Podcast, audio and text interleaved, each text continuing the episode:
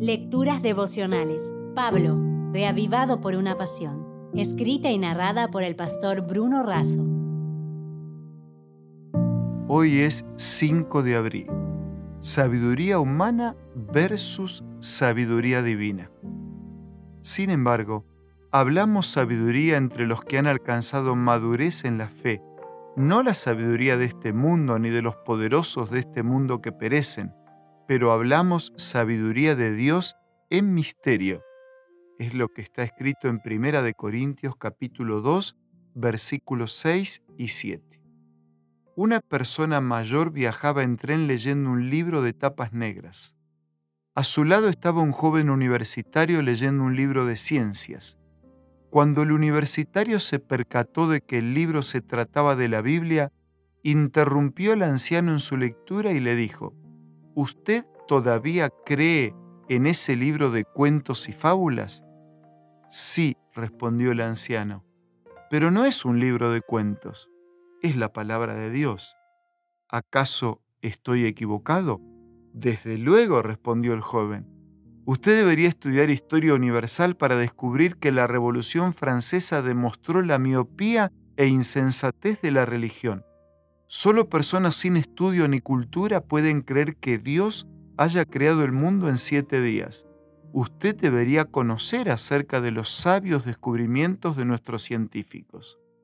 Luego de un instante, el hombre de edad preguntó, ¿Y qué científicos dicen que la Biblia es un libro de cuentos?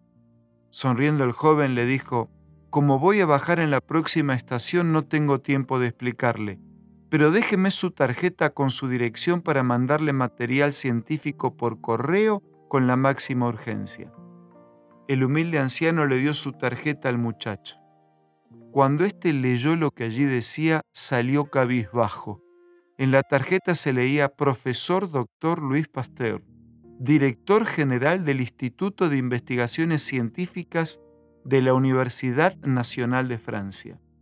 Este hecho que data de 1892 se recoge en la autobiografía del doctor Luis Pasteur, quien afirma que un poco de ciencia nos aparta de Dios, pero mucha nos aproxima a Él. Pablo dice que no es la sabiduría del mundo la que debemos valorar, sino la sabiduría que viene de Dios. Frente a la sabiduría divina, Aristóteles no se halla en mejor caso que Julio César, aportó Trenchard. La sabiduría de Dios contiene el plan salvador de Dios para todos los hombres, un misterio oculto y escondido en la gracia de Dios que solo podemos conocer porque nos es revelado por el Espíritu Santo. El hombre sin Dios puede ser sabio según el mundo, erudito y un gran profesional. Ahora bien, para ser sabio según Dios, tenemos que clamar por sabiduría, ser instruidos en la palabra y de manera sumisa y humilde someternos a la voluntad del Señor. Por eso, junto a mi abrazo, te dejo una frase final de Elena de Huay. Nuestro Padre Celestial es la fuente de vida, sabiduría y gozo.